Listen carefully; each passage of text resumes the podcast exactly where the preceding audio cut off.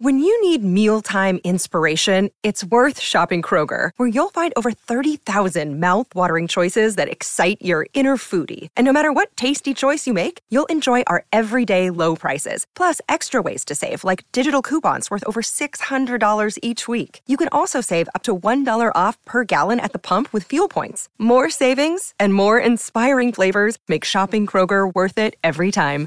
Kroger, fresh for everyone. Fuel restrictions apply. At Evernorth Health Services, we believe costs shouldn't get in the way of life changing care, and we're doing everything in our power to make it possible. Behavioral health solutions that also keep your projections at their best? It's possible. Pharmacy benefits that benefit your bottom line? It's possible. Complex specialty care that cares about your ROI? It's possible. Because we're already doing it. All while saving businesses billions. That's Wonder made possible.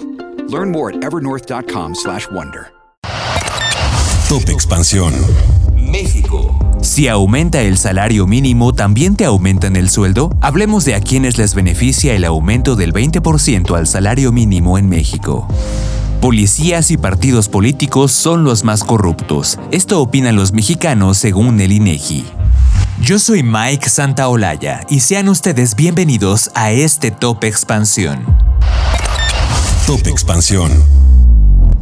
El salario mínimo se incrementó 20% en este 2023, y esto significó una buena noticia para los trabajadores mexicanos, pero a quienes debió beneficiar directamente este aumento.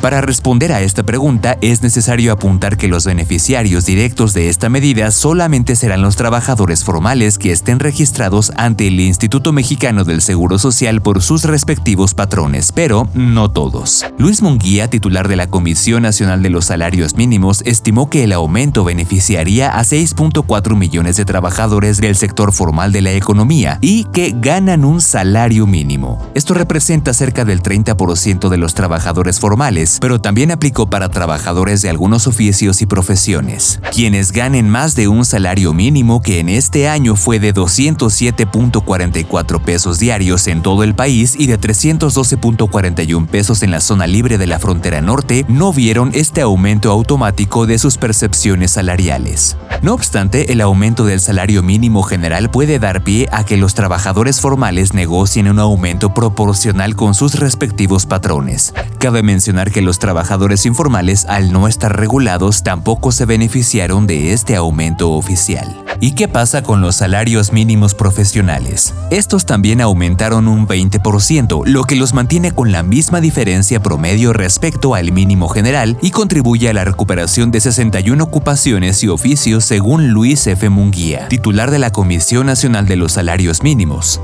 Así, por ejemplo, un albañil ya debió ser pagado este 2023 con un salario mínimo de 239.30 pesos diarios. Un chofer acomodador de automóviles en estacionamientos debió haber recibido este año 224.81 pesos diarios. Un electricista 234.53 pesos. Un encargado de bodega o de almacén 218.45 pesos. Un gasolinero 214.90 pesos. Un jornalero agrícola a 234.52 pesos, un mecánico de automóviles 247.15 pesos, un peluquero 224.81 pesos, un plomero 230.34 pesos, un reportero 464.51 pesos y un trabajador o trabajadora del hogar 225.50 pesos. Con información de Octavio Ortega.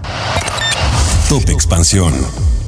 El INEGI señala que 14.7% de la población de 18 años y más que tuvo contacto con alguna autoridad en el 2021 fue víctima de corrupción.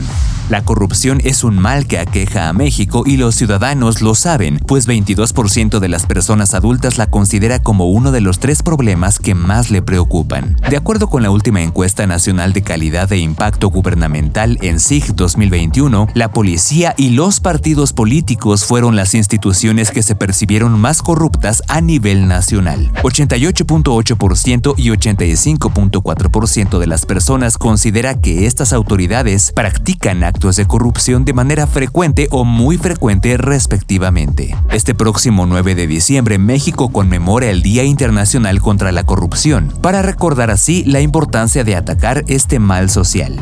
La encuesta revela que durante el 2021 19.4% de los hombres y 10.3% de las mujeres mayores de 18 años fueron víctimas de corrupción. Según el INEGI, medir la percepción de corrupción es importante porque afecta, entre otras cosas, los niveles de que la sociedad tiene en las instituciones públicas. En este orden de ideas detalla que en el 2021 los hombres enfrentaron el doble del riesgo de ser víctimas de corrupción que las mujeres. Si bien esta situación se observó en la mayoría de las entidades federativas, destaca Nayarit, donde los hombres tuvieron cinco veces más riesgo. En la Ciudad de México y el Estado de México, 6 de cada 10 personas privadas de la libertad fueron víctimas de corrupción en algún momento de su proceso penal. Se trató de los niveles más altos del país. Con información de Mario Alberto Verduzco. Top Expansión.